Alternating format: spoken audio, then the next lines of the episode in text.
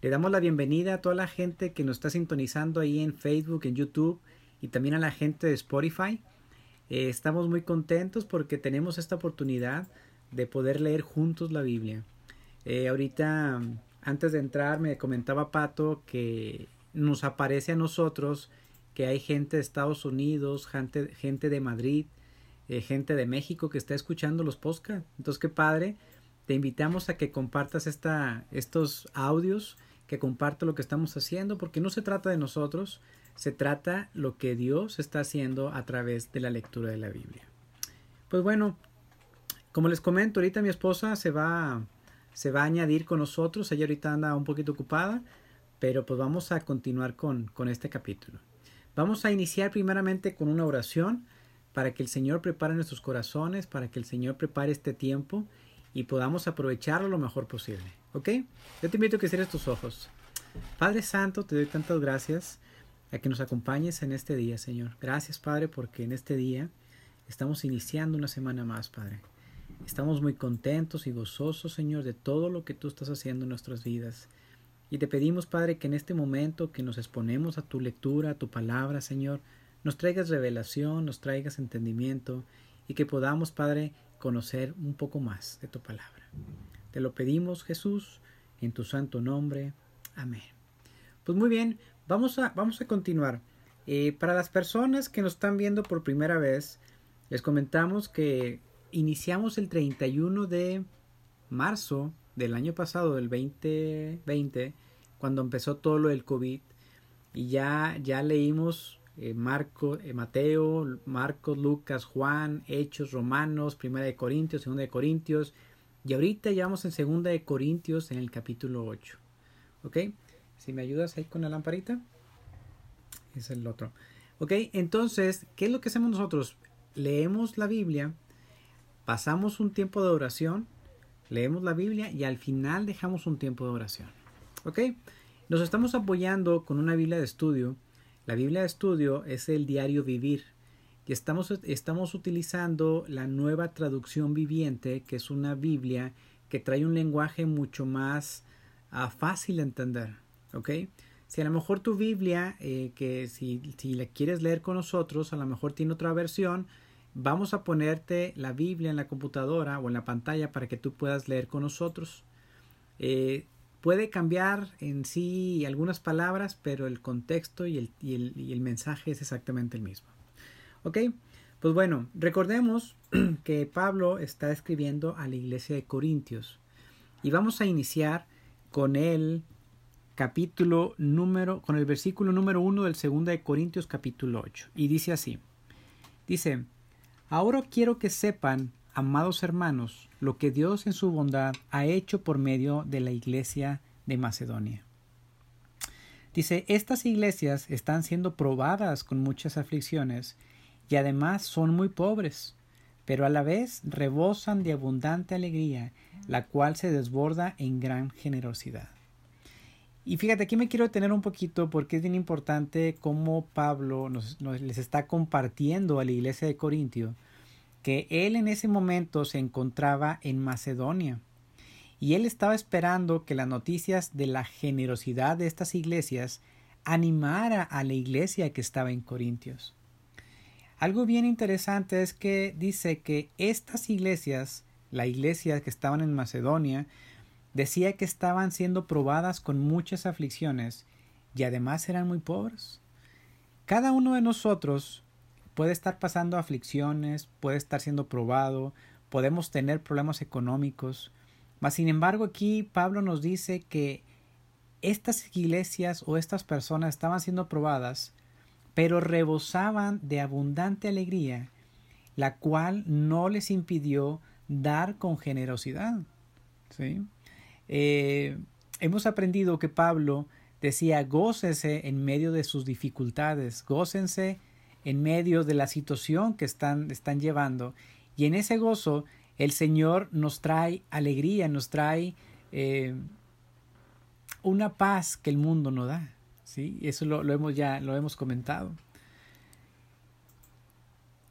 Continúa en el versículo 3, dice, pues puedo dar fe de que dieron no solo lo que podían, sino aún mucho más, y lo hicieron por voluntad propia. Nos suplicaron una y otra vez poder tener el privilegio de participar en la ofrenda para los creyentes de Jerusalén.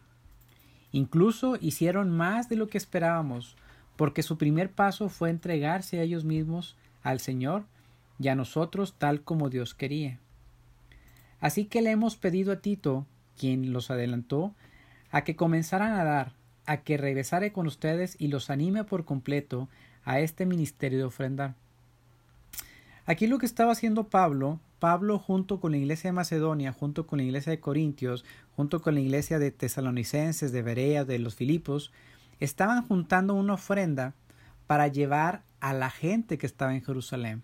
Entonces, todo esa, ese dinero, todas esas ofrendas que estaban levantando, no era para Pablo, no era para construir una iglesia, no era para el ministerio de, de, de la iglesia de Pablo, sino era para bendecir a las personas que estaban en Jerusalén y todos sabían que en Jerusalén había mucha necesidad y por eso ellos estaban dando con generosidad y dando con alegría. Y aquí lo interesante es que lo sobresaliente del dar no radica en la cantidad, sino el por qué y en cómo lo damos. Dios nos quiere, Dios no quiere dádivas que no se, que se den de mala gana. En vez de eso, quiere que demos como lo hicieron estas iglesias, con una dedicación a Cristo, por amor a los creyentes, con alegría de ayudar a aquellos que están en necesidad y porque era correcto hacerlo. ¿Sí? Entonces ellos, ellos tenían eh, limitaciones, estaban con, eh, con aflicciones, estaban con problemas, estaban con situaciones, pero aún ellos estaban dando con generosidad y estaban dando más de lo que ellos podían dar. Por ejemplo, en la actualidad nosotros, cuando hay una catástrofe, cuando hay un terremoto, cuando hay un problema, a lo mejor en México, los diferentes, los diferentes municipios eh, juntan dinero y mandan el apoyo a, por ejemplo, cuando fue el terremoto del 86 en la Ciudad de México, pues bueno, gente de diferentes estados junta eh, víveres como agua, atún, alimentos no perecederos y lo mandan al lugar donde fue la catástrofe. Bueno, algo de lo que está platicando Pablo ahorita es muy similar a que en esta situación los que iban a dar era a la iglesia de Jerusalén. ¿Sí? o al pueblo de Jerusalén. Dice, eh, en el capítulo 7 dice, dado que ustedes sobresalen en tantas maneras, en su fe, en sus oradores talentosos, su conocimiento, su entusiasmo y el amor que reciben de otro, quiero que también sobresalgan en este acto bondadoso de ofrendar.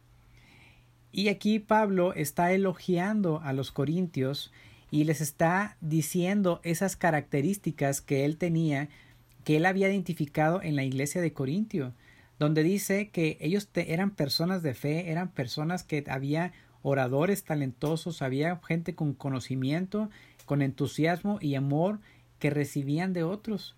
Y Pablo los exhortaba, ¿qué les parece si además de todo esto que están haciendo también sobresalgan en este acto bondadoso de ofrendar. Y aquí hay un tema, eh, hay un tema que podemos decir que el diezmo y la ofrenda son totalmente diferentes. El diezmo se ve en el Antiguo Testamento y la ofrenda se ve en el Nuevo Testamento. En la ofrendar nosotros podemos ofrendar víveres, podemos ofrendar nuestro tiempo, podemos ofrendar nuestros bienes, podemos ofrendar cosas para ayudar a otras personas podemos ofrendar en la iglesia, podemos ofrendar en la familia, podemos ofrendar en esos lugares que nuestra ayuda bendiga a que otros conozcan al Señor. Entonces, ellos, ellos estaban experimentando ese, ese, esa oportunidad de dar a otros. De hecho, como les hemos comentado, mi esposa y yo estamos dando de gracia lo que hemos recibido de gracia. Nosotros ofrendamos este tiempo, ofrendamos nuestro, nuestros recursos, ofrendamos nuestra, nuestros días para, para, para esto, para que más personas conozcan el Evangelio de Dios. Por nosotros te puedo decir que hemos comprado equipo de computación, hemos comprado aros, hemos comprado todo lo necesario para esto y lo estamos ofrendando con amor porque es algo que se está haciendo para el ministerio del Señor. Entonces, esto que estamos haciendo es como que, oye Señor, aquí tengo mis panes, aquí tengo mis peces, tú encárgate de multiplicarlos. Y cuando estamos en, las manos del Señor o en los planes del Señor, el Señor se encarga de llegar a esas, a esas personas que el Señor cree prudentes. Por ejemplo, ahorita te comentaba que al principio eh, lo de Spotify lo están escuchando en Estados Unidos, lo están escuchando en Madrid. Oye, el Señor se encarga de multiplicar esos panes y esos peces, porque no se trata de nosotros, se trata del Señor. ¿Sí? Dice, en el versículo número 9 dice, Ustedes conocen la gracia generosa de nuestro Señor Jesucristo. Aunque era rico, por amor a ustedes se hizo pobre, para que mediante su pobreza pudieran hacerse ricos. Este es mi consejo. Sería bueno que complementaran lo que comenzaron hace un año. El año pasado ustedes fueron los primeros en querer dar y fueron los primeros en comenzar a hacerlo. Ahora deberían determinar lo que han comenzado, que el anhelo que mostraron al principio corresponda ahora con lo que den y den a la proporción a lo que tienen. Todo lo que den es bien recibido, si lo dan con entusiasmo y den según lo que tienen, no según lo que no tienen. Y es bien, bien, es bien importante lo que Pablo aquí nos está diciendo. Muchas veces a nosotros nos gana esa necesidad de ofrendar, esa necesidad de hacer las cosas y a veces damos todo lo que tenemos. De hecho, eh, no sé si les, he comentado, nosotros venimos Ah, de diferentes iglesias y a veces la gente, a veces la iglesia equivocadamente te lleva a un punto a dar lo que tú no puedes dar. Hay veces que hasta con terminal, o sea, no tienes dinero, paga con la tarjeta de crédito. Oye, no tienes dinero, oye, pues haz esto. Y aquí el detalle de ofrendar, el detalle de, el detalle de, diezmar, tiene que ser algo que nosotros podemos dar puede ser algo que nosotros podamos sustentar. Hemos tenido eh, comentarios o, nos han compartido que hay gente que ha dado sus camionetas, sus casas, sus bienes, todo, porque dice, e, es que el Señor me, me, me dijo que lo diera y muchas veces puede ser que sí, pero desafortunadamente también puede, puede, puede ser también mucho la manera en la que se compartió el mensaje hablando con un respecto del tema de la prosperidad. Porque según lo que tú des, eso es según lo que Dios te va a dar. Y no se trata de eso, porque Dios no es un, eh, no es un, no es no es la lámpara de Aladino, como que yo le froto y como yo te di esto, tú me vas a dar. No, porque el Señor nos va a dar lo que necesitamos en el momento correcto cuando sea su voluntad. Entonces, Aquí Pablo nos está diciendo, den lo que ustedes puedan, pero no den sin que descuiden a su familia, sin que descuiden lo que están haciendo. ¿Sí? Porque desafortunadamente en la actualidad pasa una situación que a veces nos pueden engañar al no saber leer la escritura de que, oye, si tú das, el Señor te va a dar. Y no es cierto, el Señor quiere que le des tu vida. El Señor quiere que le des tu tiempo, el Señor quiere que le des tu corazón, el Señor quiere que le des todo tu ser. Y la palabra dice que busca primeramente el reino de Dios y su justicia, y todo lo que tú necesites será añadido. Esa es la fórmula correcta para experimentar las promesas de Dios. Pero a veces nosotros tenemos la oportunidad de ofrendar, tenemos la oportunidad de dar, de apoyar ministerios, a nosotros actualmente nos están apoyando este programa de que utilizamos para el StreamYard. Hay una gente que lo está donando porque es un programa especializado para hacer transmisiones y, y el Señor puso en el corazón de esta persona hacerlo y gracias a Dios por esas ofrendas, gracias a Dios por esos corazones que estamos poniendo nuestros panes y nuestros peces para que el Señor se encargue de hacer lo más importante, que el mensaje llegue a la vida de las personas que lo ocupan en ese momento. ¿sí? Continúo en el versículo número 13. Dice, claro que con esto no quiero decir que los que ustedes den deba hacerles fácil la vida a otros y difícil a ustedes. Solo quiero decir que deberían de haber cierta igualdad. Aquí lo que está diciendo Pablo es no quiero que ustedes den lo que no tienen para que otros estén más cómodos que ustedes. No, no se trata de eso. Se trata de que ellos en este momento tienen alguna necesidad y si nosotros podemos ayudarles, con mucho gusto lo podemos hacer. En el versículo 15 dice, ah, y luego ahí mismo dice, ellos tendrán en abundancia y podrán compartir con ustedes cuando pase necesidad. De esta manera habrá igualdad. Y aquí nos estaba enseñando un principio, Pablo, de que tú me ayudas, yo te ayudo. El día de, el día de hoy, la iglesia de Jerusalén ocupaba una ofrenda porque estaban pasando una necesidad muy gruesa, pero el día de mañana que a lo mejor Jerusalén tuviera un, un, buen apoyo y a lo mejor la iglesia de Corintio, la iglesia de Tesalónica, de Filipo tuviera alguna necesidad, ellos a viceversa también iban a apoyar a eso porque como, como es en la vida, a veces tenemos, a veces no tenemos una montaña rusa, pero es a veces cuando ofrendamos o a veces cuando hacemos el bien es como un boomerang. Lanzas el boomerang y sabes que en algún momento va a llegar y el Señor es así, el Señor nunca tarda, el Señor nunca falla. Entonces, eh, ese es un principio que, que nosotros podemos dar. No dar por interés, sino damos porque tenemos la oportunidad, hay un anhelo en nuestro corazón de dar. Y el día de mañana que, que a lo mejor pasemos una necesidad, a lo mejor las mismas personas u otras personas te van a sembrar en ti porque tú ya sembraste el día de ayer. ¿Sí? Muy bien.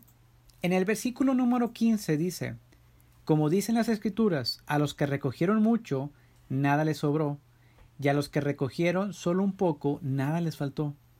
Pero gracias a Dios, Él ha dado a Tito el mismo entusiasmo que yo tengo por ustedes. Tito recibió con agrado nuestra petición de que él volviera a visitarlos. De hecho, él mismo estaba deseoso por ir a verlos. Tito recibió un agrado de nuestra petición al que volviera a visitarlos. ah, perdón, repetí. Dice 18. También les enviamos junto con Tito a otro hermano, a quien todas las iglesias elogian como un buen predicador de la buena noticia. 19. Las iglesias lo nombraron para que nos acompañara a llevar la ofrenda a Jerusalén, un servicio que glorifica al Señor y que demuestra nuestro anhelo de ayudar. Viajamos juntos para evitar cualquier crítica por la manera en que administramos esta generosa ofrenda. Tenemos cuidado de ser tengamos cuidado de ser honorables ante el Señor, pero también queremos que todos los demás veamos, vean que somos honorables.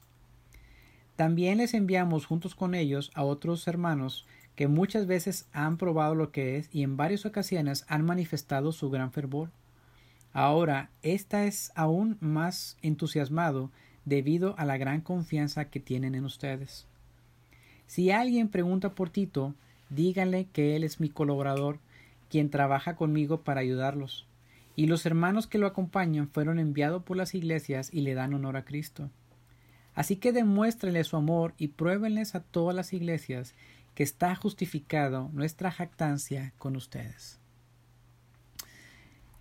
Hay un tema muy importante que no podemos dejar de, de mencionarte el día de hoy. Pablo está juntando ofrendas, está juntando dinero, está juntando recursos, está juntando eh, a lo mejor eh, ovejas, ganado, Está juntando todo lo que él tiene. Y Pablo está diciendo, nosotros somos honorables y esta ofrenda que estamos haciendo la vamos a llevar hasta Jerusalén. Y me están acompañando Tito y me están acompañando personas que ustedes conocen que son honorables para que validen y tengan la confianza de que lo que estamos haciendo lo vamos a hacer de la mejor manera. ¿Eso te parece muy similar a lo que pasamos el día de hoy. en la actualidad es muy complicado. El gobierno, la corrupción, la, nuestra naturaleza pecaminosa. Eh, ¿Te acuerdas el, el, pasaje que leímos de, de Zafira y Ananías? Que ellos dijeron que habían vendido su casa y dieron todo para, para darle al Señor y resulta que ellos se quedaron con una parte de la, caja, de la, de la casa. Y Pedro, a través de la revelación del Espíritu Santo, le dijo a Ananías, Ananías, ¿por qué nos mentiste? No me mentiste a mí, le mentiste al Espíritu Santo. Y eso trae una consecuencia. Y en ese momento Ananías cayó fulminado por haber engañado al Espíritu Santo. Me imagino que, que Pablo, con todas las personas que los acompañaban, sabían esa situación que pasó Zafira y Ananías. Entonces ellos estaban así como que con mucho cuidado traslado este, este recurso o esta ofrenda que me están dando porque yo no quiero darle cuenta, yo quiero darle cuentas a Dios de que me dieron un peso, entregué un peso. En la actualidad, a lo mejor en diferentes lugares, en nuestro gobierno, no hay esa transparencia de que, hoy es lo que están haciendo, lo que están recibiendo, lo están utilizando de la mejor manera. Y, y, es, y, es, y es importante mencionar que nosotros, como embajadores de Cristo, como responsables de su Evangelio, tenemos que ser muy transparentes cuando estamos solicitando algún recurso para ayudar a otras personas.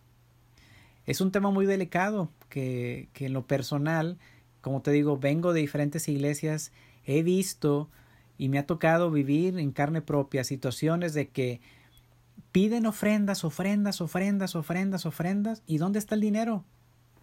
no se ve el dinero. Oye, vamos a comprar un edificio y no compran el edificio. Y vamos a poner un techo y no ponen el techo. Y vamos a hacer esto y no lo hacen. Ellos van a dar cuentas a Dios. Pero nosotros tenemos que tener los frutos del Espíritu Santo, tenemos que tener dominio propio.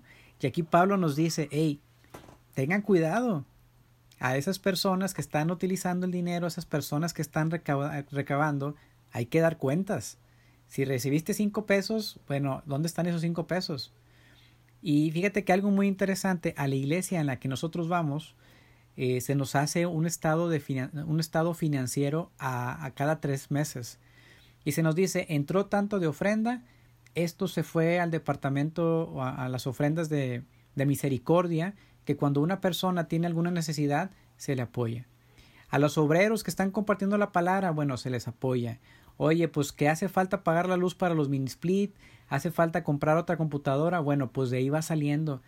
Y créeme que es la primera vez cuando yo llegué a este lugar que hacían eso, yo me quedé, wow.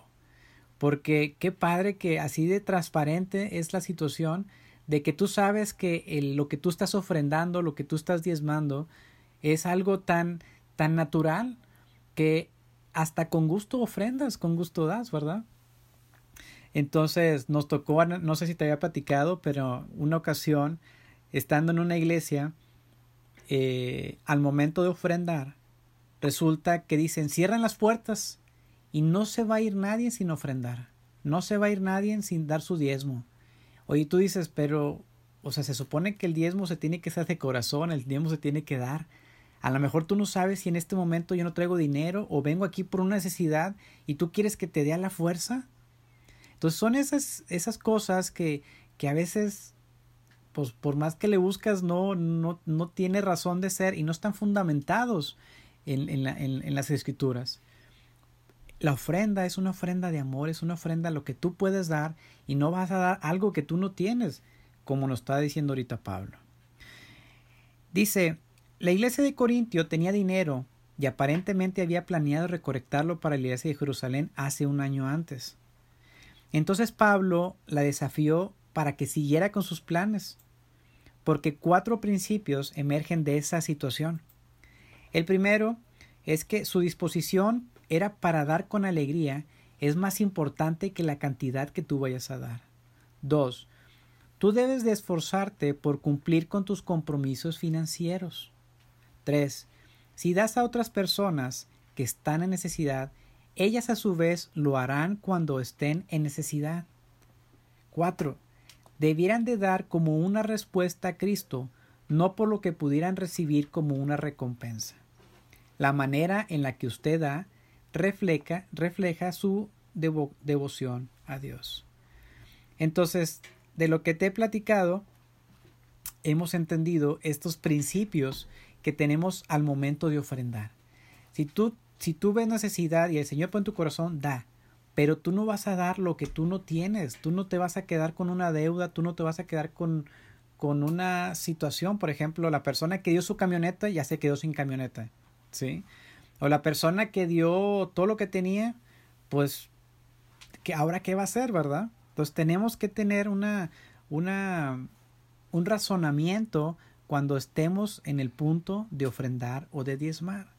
Recordemos que el diezmo se daba a las personas que estaban en el templo, pero ahorita ya no el templo, ahorita son ofrendas. Todo el Nuevo Testamento nos habla acerca de las ofrendas. Dice Pablo, ok. Uh, ok, ya nada más quiero terminar aquí con unos comentarios. Dice, la ofrenda sacrificial debe ser responsable. Pablo quiere que los creyentes den con generosidad, pero no al extremo eh, que los que dependen del dador, por ejemplo su familia, no tengan sus necesidades básicas cubiertas. De hasta que le duela, pero no hasta que le duela a su familia y a parientes que necesitan de su apoyo económicamente. Otro hermano viajó con Pablo y Tito, un hombre que fue elegido por las iglesias para llevar también la importante ofrenda a Jerusalén. Pablo explica que al viajar junto no podría caber lugar a sospechas en cuanto al uso del dinero. La gente que envió Pablo estaba bien recomendada. La iglesia no tuvo que preocuparse de los portadores, que los portadores usaran mal el dinero. ¿Sí? Entonces, en este capítulo que acabamos de terminar, podemos encontrar el manejo de la ofrenda, el manejo de cómo debe ser la ofrenda que nosotros damos a la iglesia, a los hermanos, porque muchas veces mi ofrenda va a la iglesia, pero otras veces mi ofrenda va a hermanos en Cristo, familia, amigos, o a veces extraños que a veces ni conozco, y el Señor me dice, dale, y yo le doy, ¿sí? Yo estoy sensible a la voz del Señor que el Señor me dice, dale. entonces yo le doy, oye Señor, nada más traigo 500, dale 500, oye, nada más traigo esto, dale. Es una, es una situación que, que nos puede pasar, ¿sí? Entonces, eh, no se trata en este punto, Pablo no dice, si tú das 10 pesos, el Señor te va a dar 20. Para nada, ese, ese, ese no es un mensaje que la Biblia te enseña. La Biblia te enseña que un corazón contrito y humillado el Señor no desprecia. Y como lo vimos hace un momento que dice, busca primeramente el reino de su justicia y lo que tú necesites será añadido, es una promesa que tú puedes experimentar. Y si tú estás en la iglesia y estás en un puesto de, de finanzas, en un puesto de, de, que estás solicitando una ofrenda o estás solicitando un diezmo, pues debe de haber eh, transparencia y debes informar en qué se está utilizando el diezmo, las ofrendas que están haciendo. ¿Sí? Entonces, ¿qué te parece? A veces la, Biblia nos enseña más de lo que podemos imaginar. Eh, a veces no podemos, no, nos, no, no imaginamos que hay principios acerca de la ofrenda, acerca del diezmo, de cómo hacerlo, de cómo no hacerlo, o de la función de cada uno de las personas. De hecho, eh, en la Biblia dice que una persona que es obispo, que es apóstol o que es diácono tiene que cumplir con cierto requisito. Y hay muchas personas que están en puestos claves y no cumplen con esos requisitos. Al no cumplir con esos requisitos, nos damos una pauta, una idea de que lo que estamos aprendiendo no lo estamos aprendiendo de la manera correcta. Por eso dice Pablo, tomar lo bueno y desecha lo malo. Por sus frutos los conoceréis.